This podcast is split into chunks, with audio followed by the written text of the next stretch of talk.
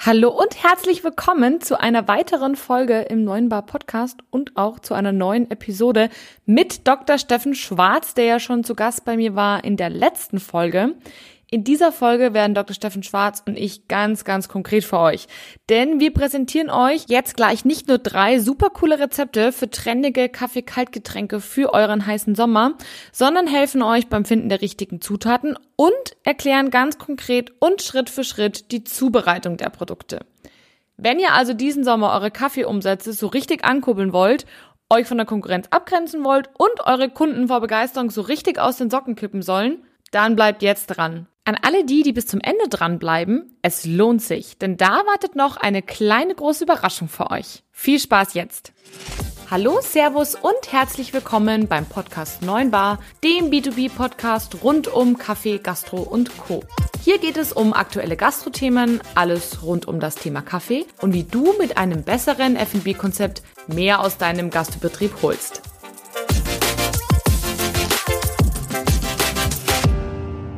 Und ja, dann sind wir eigentlich schon, schon mitten in, in der Praxis, sage ich mal, angekommen. Und ich würde gerne direkt mit, mit Idee 1 für ein kaltes Kaffeegetränk einsteigen. Wir haben vorher über den geeisten Espresso gesprochen. Ähm, Sie haben mir erzählt, dass Sie das schon über 20 Jahre, glaube ich, bei sich im Betrieb haben, ne? Ja, richtig. Äh, haben wir erfolgreich geklaut. Äh, äh, das ist nämlich ein ganz altes Kaffeegetränk. Äh, das, dieser geeiste Espresso heißt ja eigentlich auch Kaffee in Giaggio und stammt eigentlich aus dem 17. Jahrhundert. Es ist wow. äh, aus dem tiefsten Süden Italiens. Und da kann man sich mal vorstellen, wie aufwendig das damals war, A, Espresso zu machen, Kaffeebohnen überhaupt zu haben und auch Eiswürfel zu haben. Denn dann ging man noch auf den Berg hoch, hat da mit einer großen äh, Säge und einem Pickel sich da dicke Eiswürfel irgendwo abgebrochen aus irgendeinem Gletscher und hat die runtergebracht. Also ähm, das heißt, ähm, das, das, das hatte natürlich schon etwas von Kult, das hatte schon etwas von Coolness und, und, und von, schaut mal her, was ich hier trinke, Faktor. Denn da war Espresso drin, riesig aufwendig, und da war Eis drin, auch riesig aufwendig. So, und, und jetzt musste man das Ganze noch auf die Geschmacksrichtung lecker kriegen. Und da fehlt dann meist irgendwie noch was. Denn wenn Sie einfach nur puren Espresso über, über, über einen Eiswürfel drüber hauen, dann ist es in der Regel einfach noch nicht rund. Dann ist es in der Regel etwas zu, zu, zu kantig, das wird eher bitter. Da, da, da ist irgendwas noch nicht ganz stimmig. Und mhm. deshalb hat man Italien früher immer ein bisschen Zuckersirup zugegeben. Mhm. Ähm, einfach um es ein bisschen, aber wirklich nur ganz leicht, um es smooth zu machen. Also wirklich nur, um eine Balance zu finden zu der entstandenen Bitterkeit. Und dann ist es ein super Erfrischungsgetränk.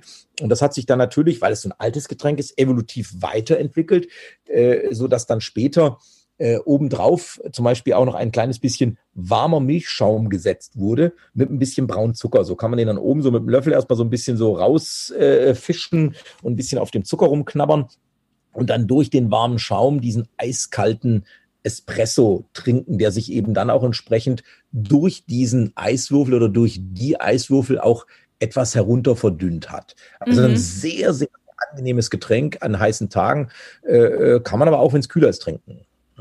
Klingt auf jeden Fall schon mal deutlich aufregender als geeister Espresso als Wort erstmal so klingt. Ne? Wenn man sich jetzt so vorstellt, so geeister Espresso, habe ich mir jetzt so, mein erster Gedanke war, eine Espresso-Tasse voll Espresso mit einem Eiswürfel drin. Ne? So für die Pragmatiker unter uns.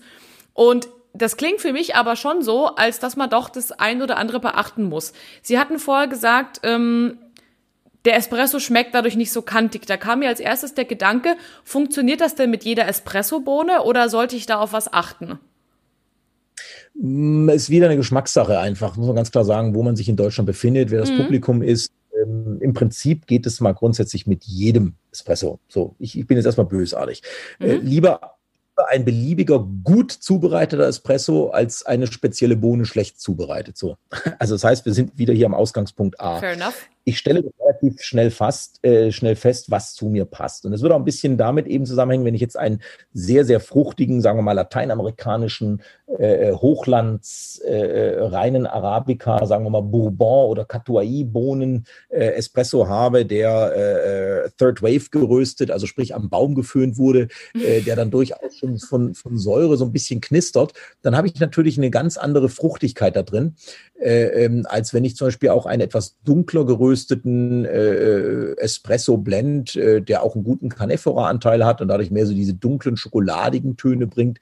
Äh, ich glaube, beides hat seinen Charme, beides hat seinen Platz. Und also ich persönlich würde mich da jetzt äh, nicht auf irgendeine Richtung schlagen, sondern äh, klar, äh, die etwas fruchtigeren, helleren äh, sind natürlich noch ein bisschen erfrischender, äh, aber ich, ich glaube, das Getränk an sich bietet wirklich Bandbreite. Und das ist das Schöne daran, weil es, es, es bietet eben äh, wie gesagt, diese zwei Momente. Es hat eben einmal diesen ähm, wunderschönen warm-kalt-Kontrast mhm.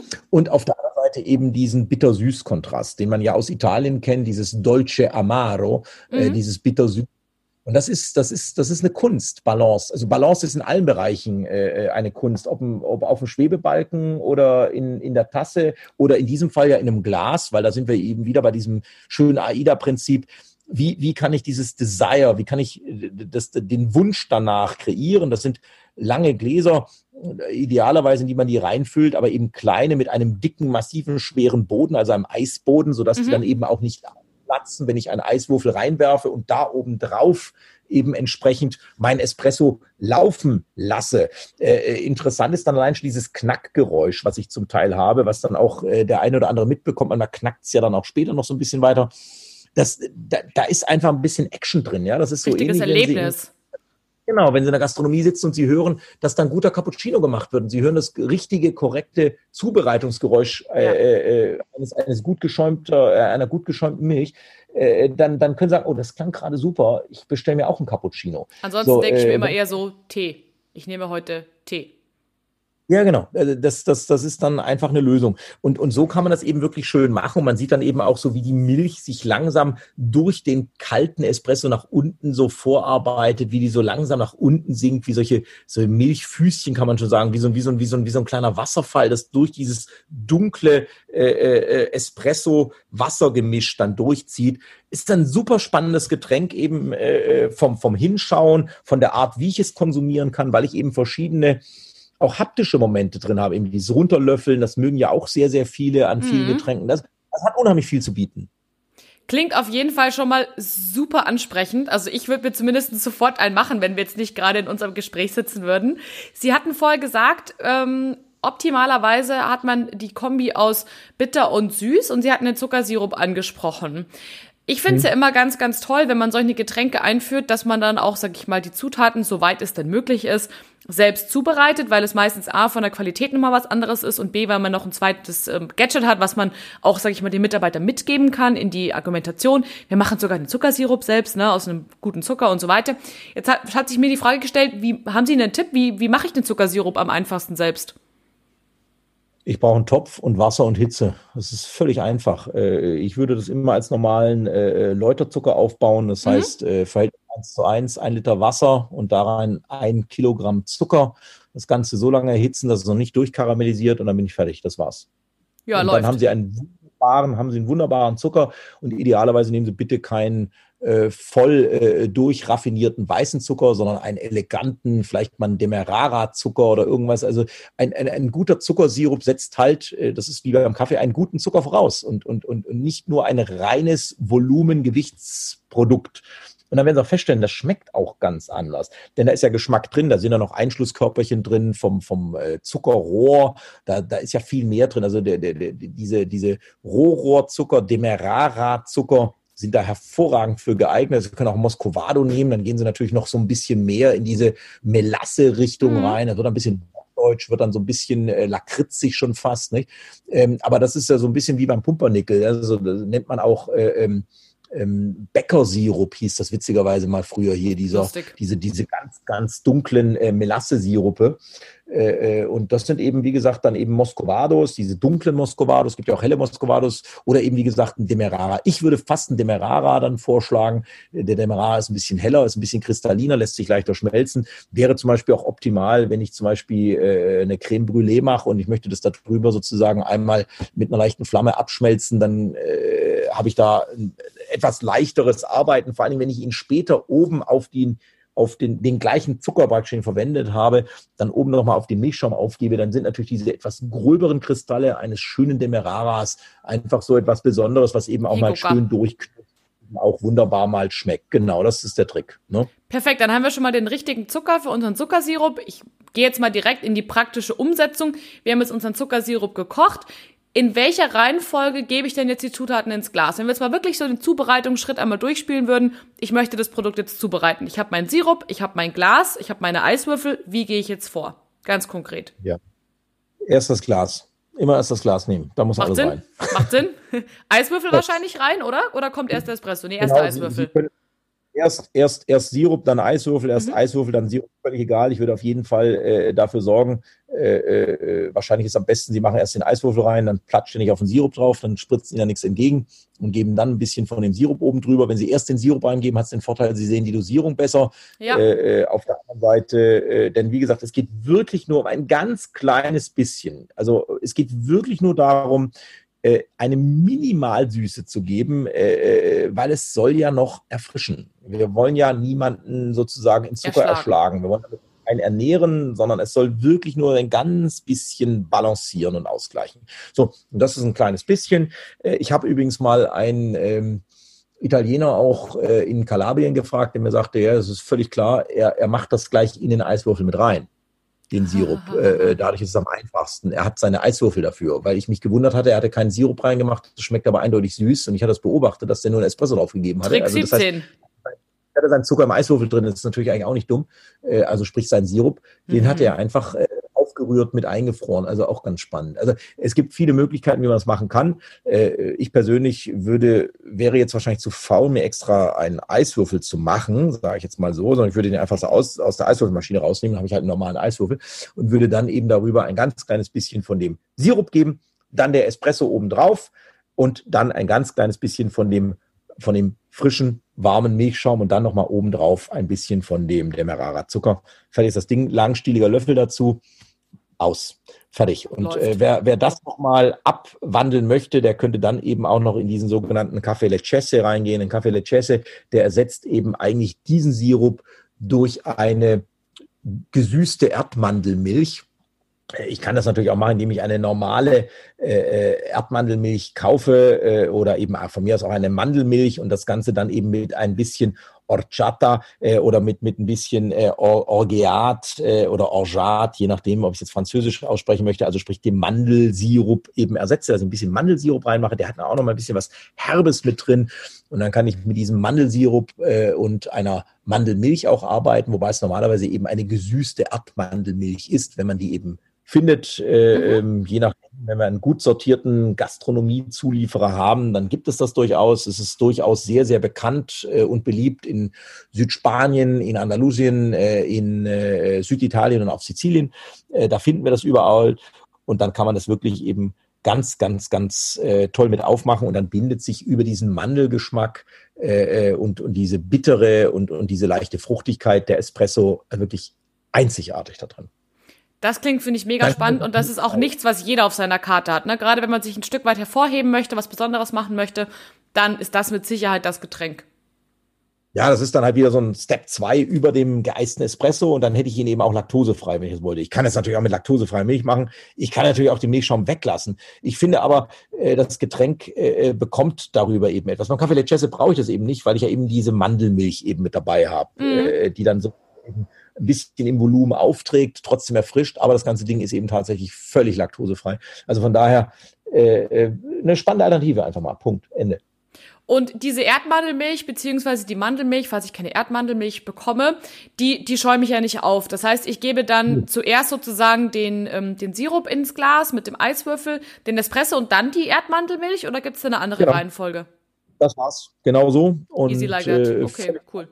Völlig einfach und auch da sieht man dann wieder eben, wie diese Milch, die Mandelmilch in dem Fall, das ist ja gar keine echte Milch, ist ja sozusagen nur eine Mandelextraktionsemulsion, äh, dann eben durch den Espresso, durch den geeisten hindurchläuft. Klingt auf jeden Fall sehr, sehr lecker. Ich werde es zubereiten und fotografieren und für euch in Rezeptkartenform dann auch bereitstellen, dass ihr euch das einmal anschauen könnt, wie das dann aussieht. Ich glaube, dann haben wir auf jeden Fall den Espresso-Liebhaber schon sehr, sehr glücklich gemacht. Wir haben aber noch eine zweite Idee. Ja klar. wir könnten dann zum Beispiel auch wieder, äh, geht ja eben darum, dass man jetzt eben hier nicht äh, das ganze Restaurant äh, oder das ganze Café neu erfindet, äh, ein Affogato. Der Affogato braucht ein etwas anderes Glas. Das ist ein Glas, das dreieckig sich nach oben öffnet. Ein äh, äh etwas dreieckiges Glas, wenn man so möchte. Ähm, und Affogato heißt eigentlich der Ertrunkene. Ne? Und das ist eben eine Kugel Vanilleeis, Klammer auf, das kann man auch modifizieren. Äh, äh jetzt der Hinweis, wenn Sie es mit Nusseis machen, dann haben sie ein Problem bei Menschen eben, die eine Nussallergie haben, teilweise. Muss Weiser nicht sein. Einige, einige Leute vertragen es dann, andere auch nicht. Man kann es auch mit Schokolade machen, man kann es auch mit Pistazie machen, man mhm. kann es mit was weiß ich was machen. Es gibt viele, viele Möglichkeiten. Sorbets äh, sind da ein etwas anderes Thema. Äh, die verhalten sich dann sagen wir mal, ein bisschen anders. Es geht auch mit Sorbets, aber da muss ich dann wirklich meinen Kaffee drauf abstimmen. Ich finde es eher immer ein bisschen unharmonisch, ehrlicherweise. Ich finde mhm. das dann spannend wir da keinen Espresso mehr verwenden, sondern einen Cold Brew äh, oder sogar einen, einen, einen, einen kalten Tee oder einen über Nitro gezapften kalten Tee. Da finde ich dann das mit dem Sorbet wieder ganz großartig.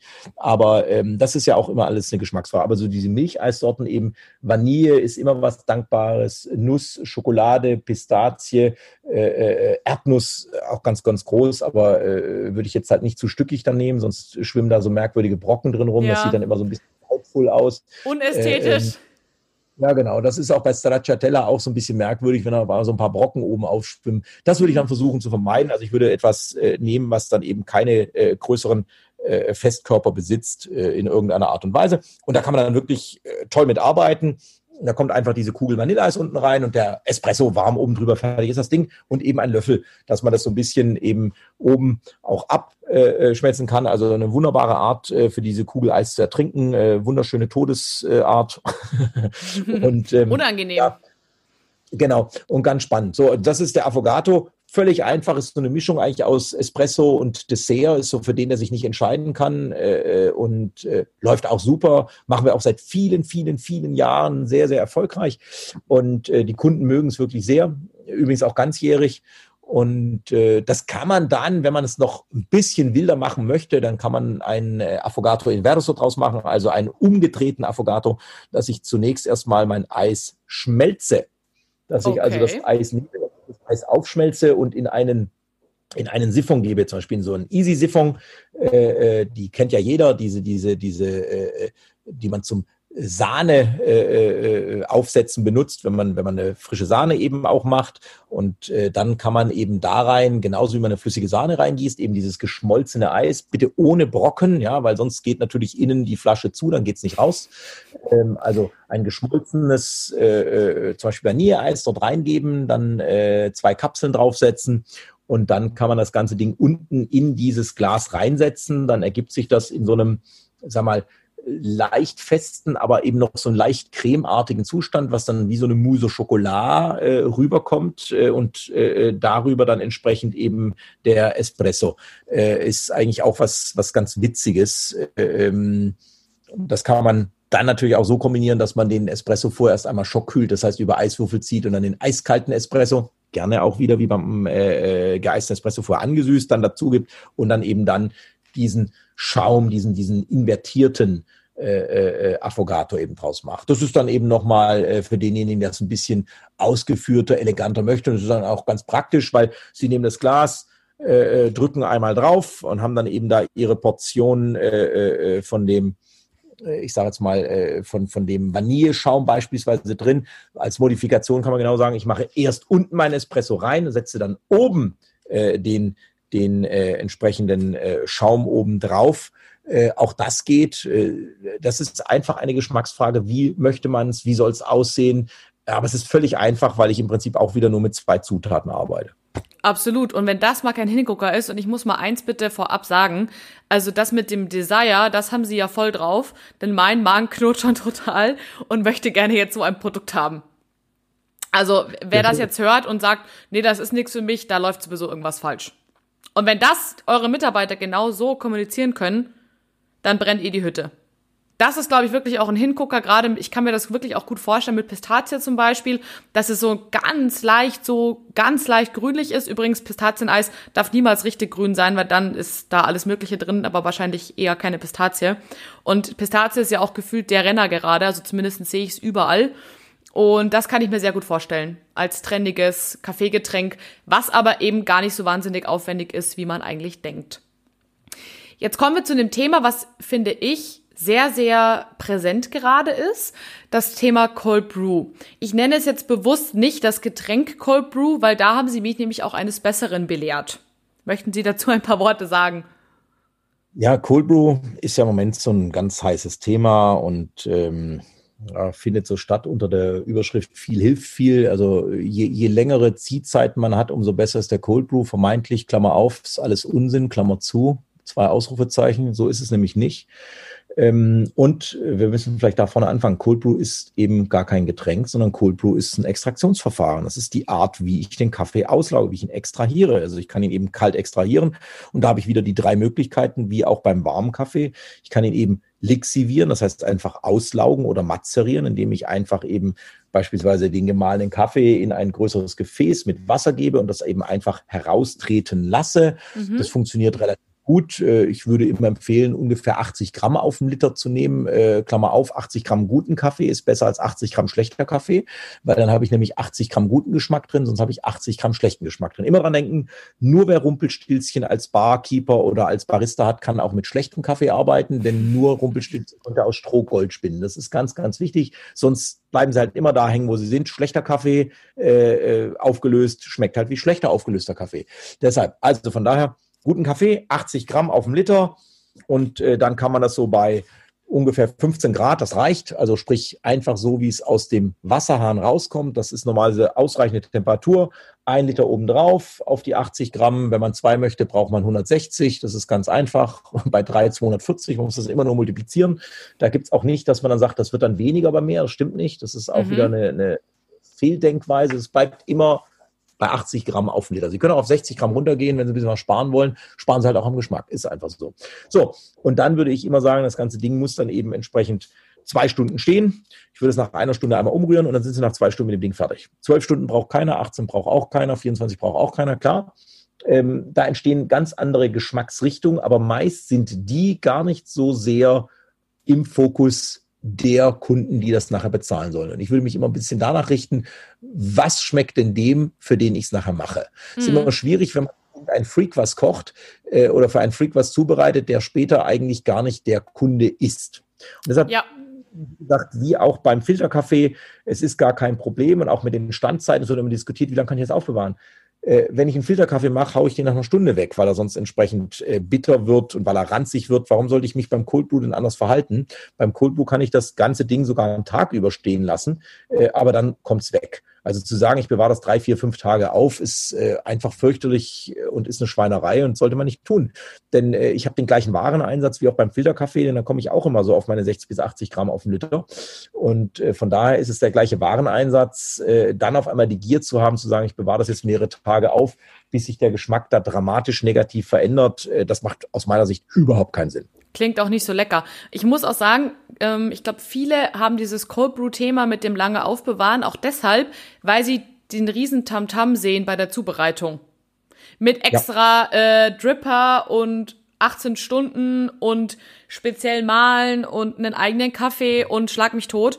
Und das ist, glaube ich, so ein bisschen der Grund, warum die Leute schon genervt mit den Augen äh, oder die, die Augen verdrehen und dementsprechend den Kaffee halt auch nicht so schnell sozusagen loswerden wollen und deswegen in großen Mengen arbeiten, weil sie sich halt denken, oh Gott, bis ich den nur wieder fertig habe, um Gottes Willen. Mhm. Und das nee, finde ich eigentlich schade. Genau, wir nehmen einfach solche, äh, diese Plastikbox, diese Lock-and-Lock-Boxen, äh, die diese äh, vier äh, Seiten haben, mhm. über die man das da so einrasten kann. Klack, klack, klack, klack. Genau, in den Geschirrspüler später rein.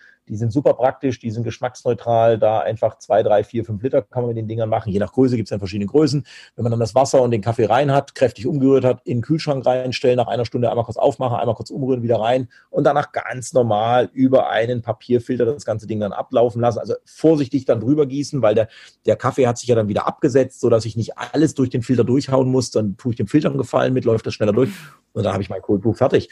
Und also von daher, das ist überhaupt keine Zauberei. Das wäre eben dann eine kalte Auslaugung. Ich kann das natürlich auch machen über Cold Drip. Ja, wenn ich es eben abtropfen lasse, das ist dann, wenn ich das eben showmäßig inszeniere, das ist eben auch wieder Attention, Interest, Desire. Ja, das heißt, dann kann ich mitten in den Raum reinstellen, irgendeine Anlage, wo ich dann Eiswürfel langsam abschmelzen lassen, einen Tropfen pro Sekunde durchlaufen lasse alles gut. Äh, bei der entsprechenden Location ist es eine gute Sache. Wenn ich aber die Location nicht habe, würde ich äh, von solchen Experimenten dringend abraten, sagen, das braucht man nicht. Ähm, wenn ich es kühler extrahieren möchte, kann ich das Kältere an Temperatur auch dadurch rausholen, dass ich ein kälteres Wasser nehme oder einen Teil meines Wassers durch Eiswürfel ersetze, dann habe ich das Gleiche. Äh, denn natürlich ist das, was ich aus dem Kaffee raushole, immer auch abhängig von meiner Turbulence, also von der Bewegung und von der Temperatur. Übrigens auch von der Wasserqualität. Das heißt also idealerweise, ich sagte vorhin, aus dem Wasserhahn entnehmen, also immer nur, wenn ich wirklich ein entsprechend auch gefiltertes Wasser habe, sonst lieber seitlich aus den Filtern raus, kann man aus dem Filter ja auch seitlich oben rauslassen, dann ist genau. es eben auch enthärtet und dann hat er eben auch die ganz normale Leitungstemperatur. Also es braucht keinen riesen Hokuspokus, einen guten Cold Brew zu machen. Finde ich cool, dass wir damit jetzt hier auch echt so richtig aufräumen mal mit diesem Thema, was mir schon seit langem, also wirklich langem auf dem Herzen liegt. Denn ich habe ja auch viele Kunden, sag ich mal, und viele Hörer, die jetzt, ich, ich, ich pauschalisiere jetzt mal so ein bisschen, ja, die alte Post in, weiß ich nicht, Schwab-München, so, die liest dann Cold, Cold Wars, so sage ich jetzt mal, ja, und der denkt sich so, na, also mit so einem Dripper und Eis, na, na, das ist nichts für mich und meine Kunden. Und genau so ist es auch. Und das ist eben das, was, so, was ich so schade finde, das wird das wird so auf ein Pferd, äh, auf ein Ross gehoben, dieses Produkt. Was ich sehr, sehr schade finde, weil es ist ein sehr, sehr leckeres Produkt, was durchaus einfach auch mehrheitsfähiger wäre, wenn es nicht so extrem überhyped wäre. Also noch mehr als gehypt, finde ich. Ja, genau. Äh, meist sind dann eben auch die Ziehzeiten, 12 Stunden, 18 Stunden, 24 Stunden, äh, die sind einfach zu lange und äh, das merkt man, man kann das ja messen. Ab vier Stunden kommt eigentlich nichts mehr raus, was sinnvoll ist. Mhm. Und äh, das ist eben immer eine Frage der, der, der Produktionszeit. Deshalb empfehlen wir zwei Stunden. Zwei Stunden ist ein äh, gutes Gleichgewicht zwischen Ökologie und Ökonomie. Das heißt also, dass ich zwar genügend aus dem Kaffee raushole, aber eben auch meine Produktionskapazität, also sprich eben meine Behälter, eben tatsächlich dann auch wieder neu füllen und wieder weiterarbeiten kann, wenn ich das eben möchte. Also da ist für uns ein, ein, ein, wirklich ein sehr, sehr guter Punkt. Nach vier Stunden ist wirklich alles durch, was spannend ist. Und danach kommen nur noch Bereiche, die ich in der Regel eigentlich nicht möchte, die zu einer Überextraktion gehören. Und es gibt Leute, die das zum Teil 48 Stunden ziehen lassen, weil sie einfach glauben, je länger man ziehen lässt, umso besser ist es. Die beschreiben dann ganz besondere weinartige Aromen im Kaffee. Ähm, mhm. das ist dann ein Glücksfall, sprich, dann haben sich da entsprechend eben Hefen drauf gebildet und eben nicht Schimmelpilze.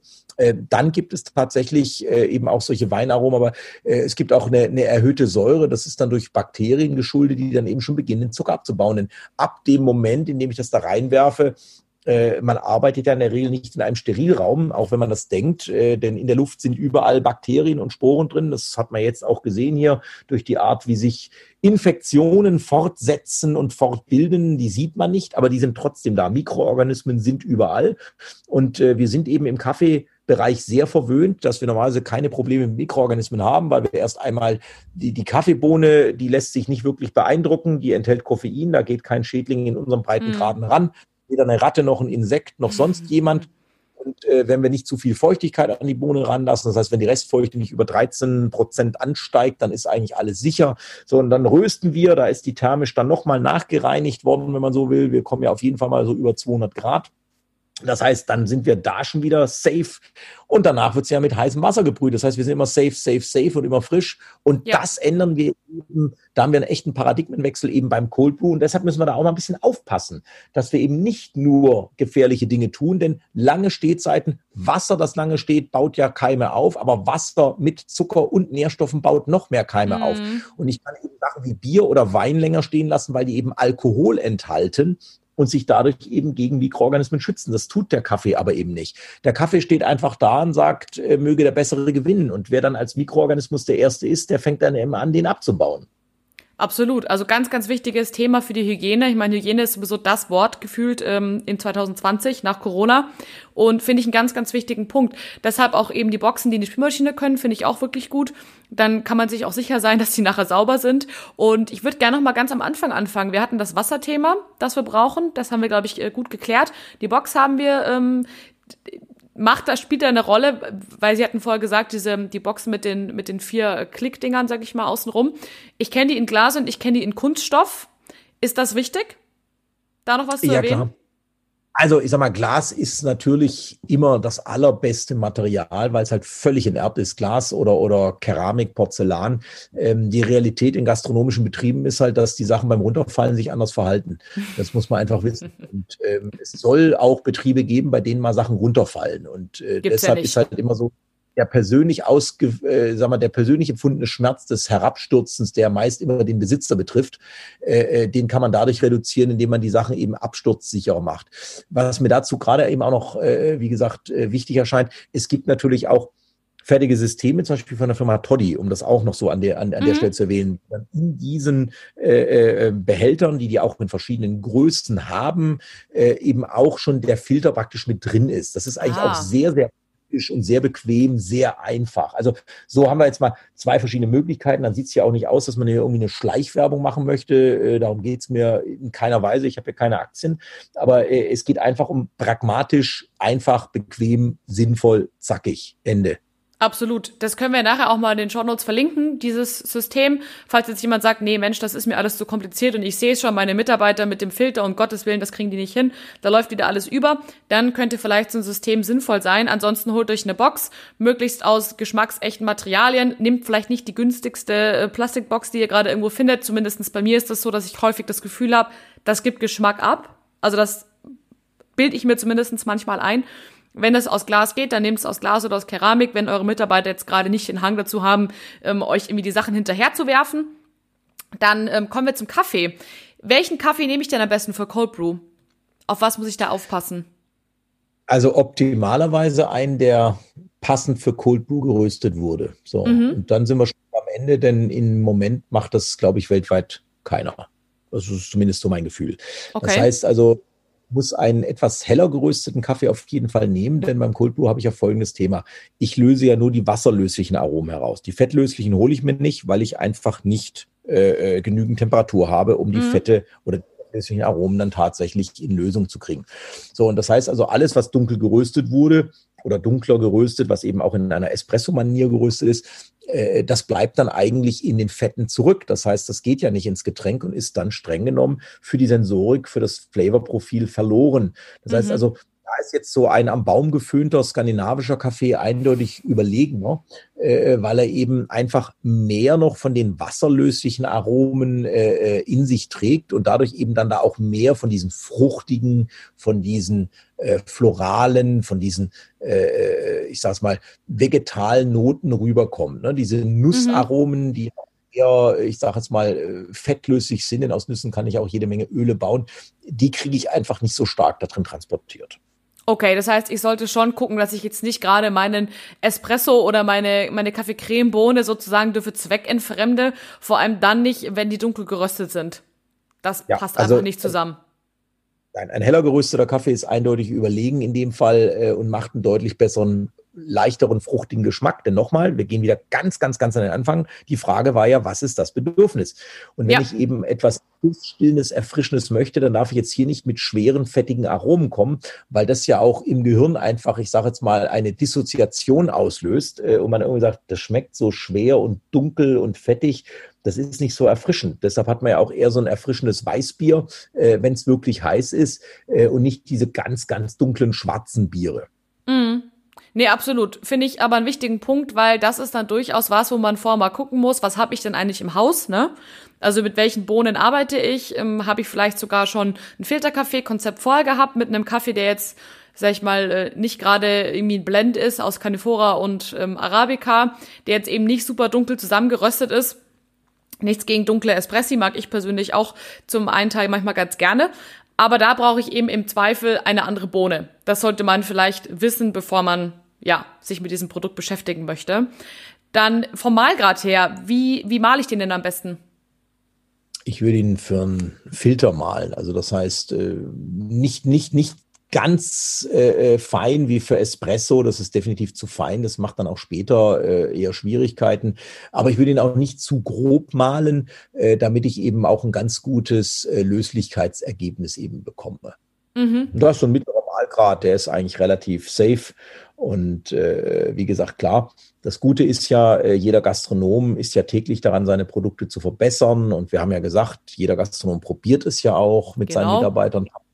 Und von daher ist es gar kein Problem, dass man sehr, sehr schnell den idealen Mahlgrad und auch den idealen Filtrationsgrad für sein Wasser findet. Denn das muss man an der Stelle nochmal sagen. Hier haben wir, wie gesagt, auf jeden Fall äh, unsere, äh, unsere hohe, hohe, hohe Einwirkung des Wassers. Und ich brauche einfach ein Wasser, das eben wirklich von der Komposition, vom Aufbau her eben weich genug ist, eben den Kaffee auch schön eben äh, äh zu extrahieren, eben wirklich schön auszulaugen und eben ein volles, ich sage es auch wieder, balanciertes Geschmacksbild auszulösen. Mm, absolut. Nee, aber da, da ist wirklich die Taktik mit dem aus dem Filter das Wasser rauslassen, glaube ich, eine ganz gute Taktik. Das sollte man dann auch nur so kommunizieren. Das ist ja dann auch wieder wichtig, dass das dann nachher nicht vergessen wird und dann doch mit dem Leitungswasser gebrüht wird. Oder was heißt gebrüht, aufgegossen wird. Wir sind ja nicht beim Brühen. Und gerade in München zum Beispiel, wo wir gefühlt, äh, ja, Kalkklötze aus der Leitung haben, kann das halt wirklich vernichtend werden für den Geschmack brauchen wir da nicht drum herum reden. Ne? Also da bitte lieber aus dem Filter nehmen. Ich glaube, das seid ihr auf jeden Fall ähm, sicherer als aus der Leitung. Das heißt, wir gehen dann den gemahlenen Kaffee, 80 Gramm, in unsere Box, packen das kalte Wasser drauf, rühren das um und stellen das in den Kühlschrank. Zwei Stunden lang. Okay. Genau. Und nach einer Stunde, wenn einer unruhig ist, nochmal ran und nochmal rühren. Okay, gut. Das sollte hinzukriegen sein. Dann einmal abgießen durch einen Filter. Und wie serviere ich dann das Ganze? Ja, das äh, ist jetzt eben wieder eine Frage der Kreativität. Es gibt Menschen, die servieren das einfach so pur, wie es ist. Das ist mhm. natürlich, sag mal, für den Puristen in Ordnung. Äh, ich finde eine gewisse Inszenierung, da sind wir wieder beim AIDA-Prinzip, weil dann ist jeder, der es am Nebentisch bestellt, schon wieder meine Werbefigur. Wenn ich das zum Beispiel in einer kleinen Art Karaffe, so wie zum Beispiel der Wein serviert wird, ja, mhm. 0,2 Liter, kleine Karaffe, da mache ich das eben rein, äh, stelle ein Glas daneben äh, äh, und äh, zum Beispiel mit Eiswürfeln und daneben noch ein ganz, ganz kleines Gefäßchen mit Milch. Dann kann er sich überlegen, ob er sich sogar noch eine Milch oben reingießt oder eben nicht. Ja. Das finden die meisten ganz spannend. Und das über Eiswürfel zu gießen, sieht natürlich auch nochmal schöner aus, macht es nochmal ein bisschen kühler, äh, gibt dem Ganzen nochmal ein bisschen was Erfrischenderes. Äh, übrigens auch von der Psychologie her natürlich, es gibt ja nochmal viel mehr Volumen, denn ich habe das Gefühl, ich habe zwei große Gläser getrunken. Ja, absolut. Total. Dann ist es eben nicht nur kalter Kaffee, sondern inszeniert. Genau. Und den Trick, den verwenden ja auch einige große, äh, ich sag mal, Lebensmittelsystemanbieter, dass die immer sehr viel mit Eis an die Getränke rangehen. Absolut. Und äh, in diesem Fall ist, sieht es aber eben auch toll aus, weil ich habe natürlich unterschiedliche Dichten, unterschiedliche Tiefen. Ich habe eben Sachen, da, da sieht er dunkler und heller aus mit den Eiswürfeln drin. Äh, also die tollste Art, die ich gesehen habe, war in Taiwan. Da haben sie das auf einem Tablett wirklich, da hatten sie sogar so ein kleines Eiswürfelgefäß äh, äh, mit einer Eiswürfelzange, dass sie sich, aber wenn sie wollten, die nehmen konnten. Dann kam eben dieser leicht mit Kondenswasser schon beschlagene kleine Karaffe und daneben dann eben sogar äh, ähm, eine Art, ein, ein kleines, ein, ein kleines äh, ähm, Gefäß mit Milch sowie ein klein bisschen Sirup. Also sensationell. Mhm. Das war wie ein Experimentierkasten, da konnte man richtig mitspielen. Das ist natürlich äh, bei uns in Deutschland, wir haben eine andere Art von, von Servicekultur, wir haben andere Kostenstrukturen, natürlich was Personalkosten betrifft. Ähm, da ist das natürlich jetzt schon grenzwertig, äh, was den Aufwand betrifft, denn da muss ich natürlich dann einen anderen äh, Kostenrahmen oder Kostenpreis für aufrufen. Ich kann es aber eben so kombinieren, dass ich sagen, ja, das ist etwas ganz Besonderes und damit hebe ich das auch nach vorne für genau. einen besonderen Genießer und kann dann natürlich den Cold Brew auch noch weiter servieren, indem ich ihn zum Beispiel zapfe als Nitro Cold Brew. Mhm. Und das macht viel aus. Also gerade dieses Nitro-Zapfen gibt es schöne Anlagen auch, die auch komplett in Deutschland gebaut werden, die unheimlich food-safe sind äh, äh aus, aus dem äh, äh, Aschaffenburger Raum, die, die Firma ähm, Nitro DP zum Beispiel. Und äh, die haben Anlagen, äh, was ich ganz smart finde, die äh, zum Beispiel ohne eine äh, Stickstoffflasche auskommen. Das heißt, ich, ich Luft, nehme ne? einfach den Umgebungsstickstoff, äh, den kriege ich ja kostenlos geliefert. Und das Einzige, was dann passiert, ist, dass ich in meinem in dem Raum, in dem ich eben zapfe, einen erhöhten Sauerstoffgehalt habe. Das ist eben der Nebeneffekt, dass ich eine bessere Luft habe. Aber ich glaube, damit kann man leben. Und äh, wie gesagt, damit habe ich dann wirklich eine ganz cremige, schaumige Textur wie in so einem Guinness. Und das kann ich zum Beispiel eben auch schön in so einem Craft Beer Glas, zum Beispiel so ein Teku, wer das kennt, von Rastal, was eben ein, ein Stiel hat und oben sich dann verjüngt und dann zum Schluss noch mal ein bisschen wieder nach außen den Schwung mhm. gibt, diese Craft Gläser, die sind sehr, sehr toll, weil sie zum einen die Aromen halten. Es sieht super schick aus und äh, damit habe ich ein ganz tolles neues Produkt. Und wenn ich da noch ein bisschen wilder werden möchte, kann ich natürlich oben rüber noch so ein bisschen äh, äh, ganz bisschen von einer Zitrone, äh, Bio-Zitrone oder Bio-Orange, so ganz leicht Zest mit abreiben, dass ich noch so ein bisschen so einen frischen, äh, orangigen äh, Charakter oben reinbekomme. Also vor allen Dingen eben einfach in den Aromen. Finde ich mega spannend. Ich habe das damals probiert. Ich weiß gar nicht, das ist bestimmt schon vier Jahre, fünf Jahre her, als wir uns mal getroffen haben. Da fällt es mir nämlich gerade tatsächlich auch ein, bei ähm, einer Veranstaltung, da wo sie das Gerät dabei hatten. Das äh, weiß ich noch ganz genau in, ähm, nee, es war nicht in, in Wiesbaden, kann das sein? Das ist gut möglich. Also wir ja. hatten angefangen, ich glaube ungefähr so vor boah, bestimmt sechs, sieben, acht Jahren auch mit, mit äh, Cold Brew, mit Nitro-Zapfen. Genauso, ich weiß, den ersten Cold Brew haben wir 2000 präsentiert. Da haben uns alle noch merkwürdig angeguckt. Das war so Müde gelächelt. Ja als wir angefangen haben mit einem Espresso Tonic, ist ja auch ein witziges Getränk. Nicht? Sie machen drei Eiswürfel rein oder zwei, je nachdem, gießen einen schönen Tonic und machen obendrauf einen Shot Espresso. Es ist also auch völlig einfach und äh, äh das haben wir auch, ich glaube, jetzt seit ungefähr 18 Jahren immer wieder gezeigt, äh, äh, ein Espresso Tonic. Ich kann ja auch den Tonic durch andere Sachen ersetzen. Äh, muss nicht immer ein Tonic sein. Nicht? Ich, ich kann zum Beispiel auch eine äh, Wer zum Beispiel äh, Jörg Geiger kennt, das ist ein Spezialist, der macht ähm, verschiedene Arten von, von äh, Obst-Sekkos, nennt er die. Also das mm. heißt, dass die äh, alkoholfrei, aber eben aus ganz seltenen Apfel- und Birnensorten oh. ganz, ganz, ganz großartig, wenn ich die zum Beispiel mit, mit Hybrido oder Timor äh, äh, Kaffees kombiniere und versetze. Das ist also das ist wirklich ein Genuss. Das, das, das macht schon Spaß. Und äh, da kann ich auch noch mal was ganz anderes rausholen. Also es muss nicht immer Tonics sein. Ja, also ich, ich habe auch da andere Möglichkeiten. Einfach Eben mal ein bisschen rumprobieren. Auf den Kaffee etwas zu machen. Mm. Und wem das jetzt zu stressig ist und sich denkt, oh Gott, was für einen Kaffee soll ich da machen? Was soll ich da draufschütten? Der kann einfach beim klassischen Cold Brew bleiben, so wie wir es vorher besprochen haben. Und ich denke, da ist dann auch wirklich für jeden was dabei. Ich frage mich jetzt gerade, Cold Brew ist ja gefühlt so ein Ding, was vor allem bei der jüngeren Zielgruppe spannend ist. Also ist zumindest so, so mein Gefühl. Ich sehe damit relativ, so sagen wir Menschen so bis, weiß ich nicht, 40 oder so, damit rumlaufen. Auch gerne mal so in so einem To-Go-Becher, in so einem Glas-To-Go-Becher, wo man auch so durchgucken kann und so weiter, mit schönen Eiswürfeln drin. Wie sehen Sie das denn, wenn ich jetzt zum Beispiel ich übertreibe jetzt vielleicht auch ein Stück weit, wenn ich jetzt einen Gasthof habe oder eine deutsche klassische Gastronomie habe, meine Zielgruppe vielleicht einen Tacken älter ist. Ist das ein Produkt, was da immer noch ankommen kann? Oder ist das wirklich was, wo man sagt, boah, da müssen wir noch ein bisschen Vorarbeit leisten? Also, das ist sicherlich keine Sache, die einfach so läuft wie eine Kugel den Berg runter. Das ist völlig klar. Mhm. Äh, äh muss ich, da muss ich immer ein bisschen Missionsgeist äh, äh, walten lassen. Auf der anderen Seite sollten wir uns mal eine Arroganz abschminken, so zu tun, als ob die Alten immer nur verdaddelt und doof in der Ecke sitzen. Gar nicht. Äh, das finde ich nicht denn das ist einfach nicht so. Die sind zum Teil deutlich innovativer und neuen Sachen sehr, sehr aufgeschlossen und genießen das auch. Also das ist ja auch der Grund, warum so viele Rentner immer samstags einkaufen gehen, damit sie was sehen und erleben. Denn äh, die Notwendigkeit, dass die unter der Woche nicht einkaufen gehen können, haben sie ja gar nicht. Also das heißt, denen geht es ums Erleben. Äh, die mhm. wollen was erleben, die wollen was Neues sehen, die wollen was Neues kennenlernen. Also wie sagt der Franzose, au contraire, die sind eigentlich, wenn ich sie abhole, eine richtig coole Zielgruppe für sowas. Und ich würde eben gerade in diesem Bereich in einer normalen Gaststätte es eben so machen, wie man es kennt. Ich würde es eben dann zapfen. Da würde ich mir so eine Nitroanlage kaufen und es über eine Nitroanlage zapfen. Ende Gelände, dann sind wir durch. Dann, dann haben wir eben ein, ein Ergebnis. Wir haben ein Getränk, was man so ungefähr kennt, ist aber alkoholfrei. Äh, und ich kann ja auch, gerade wenn ich jetzt ein bisschen herber mache, äh, das ganze Ding auch in eine bierähnliche ähnliche, jetzt äh, eher wie so ein Ale, ja, äh, Guinness-artig, äh, da kann ich dann eben mit rüberkommen, denn ich kriege ja auch eine ganz andere Textur vom Schaum. Ne? Guinness Absolut. wird ja auch mit Stoff gezapft und nicht mit Kohlensäure, so wie wir normalerweise zapfen. Mhm. Schmeckt auch anders. Also ich habe das Getränk ja probiert. Das ist was ganz Ungewöhnliches. Also das sollte man unbedingt mal probieren, wenn ihr irgendwo die Chance dazu kriegt. Dann probiert das. Es ist ganz so eine gewisse Süße hat das Produkt noch, also wirklich ganz, ganz, ganz spannend. Und ich könnte mir vorstellen, wenn man das so macht. Oder auch die Variante, die Sie vorher gesagt haben, mit dem Tablett. Aber das dann nicht hinzustellen, sondern quasi zu servieren.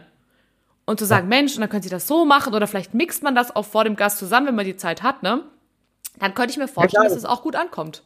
Eine Frage der, der, der Bepreisung und der Inszenierung. Ne? Ja. Ist, äh, ich sag mal, Crepe Suzette lebt eben davon, dass ein guter Kellner am Tisch äh, die, die Krebs eben flambiert. Flambiert, ja. Absolut. Und das kommt ja auch gut an, ne? Das ist immer eine Show. Also wenn das einer bestellt, gucken alle und danach bestellt es der nächste. Sie brauchen immer nur einen, der es als erstes bestellt, dann geht's weiter. Deswegen vielleicht einfach mal ausprobieren, auch wenn man keine klassische, in Anführungsstrichen, Zielgruppe für Cold Brew hat. Ich meine, es ist ja leicht ausprobiert. Wir haben ja gerade erklärt, wie es äh, wie es funktioniert. Das ist ja kein großer Aufwand, ne?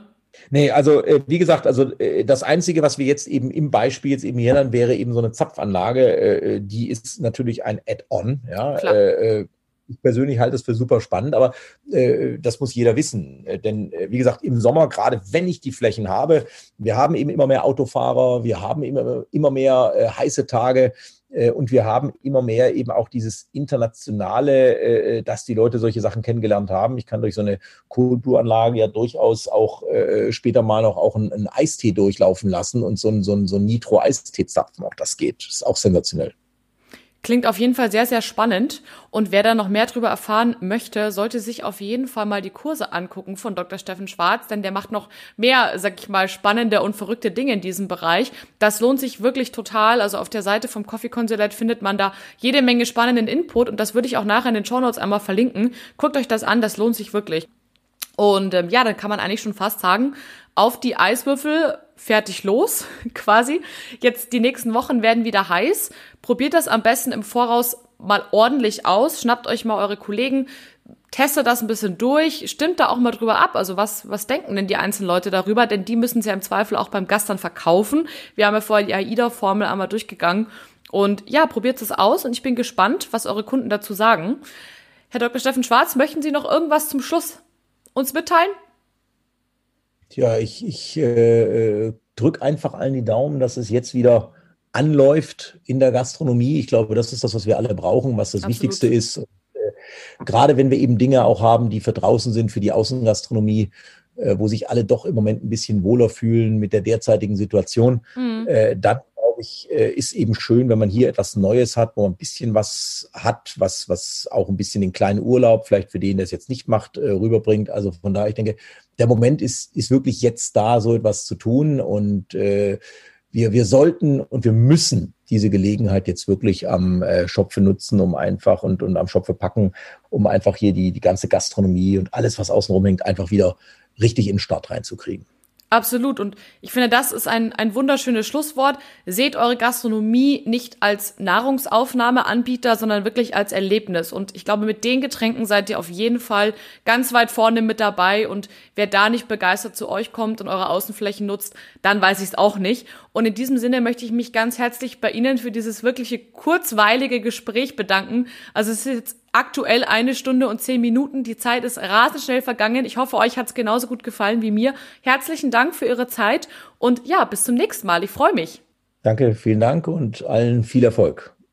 So, meine Lieben, das war die zweite Folge mit Dr. Steffen Schwarz zum Thema kalte Kaffeetrendgetränke für den Sommer.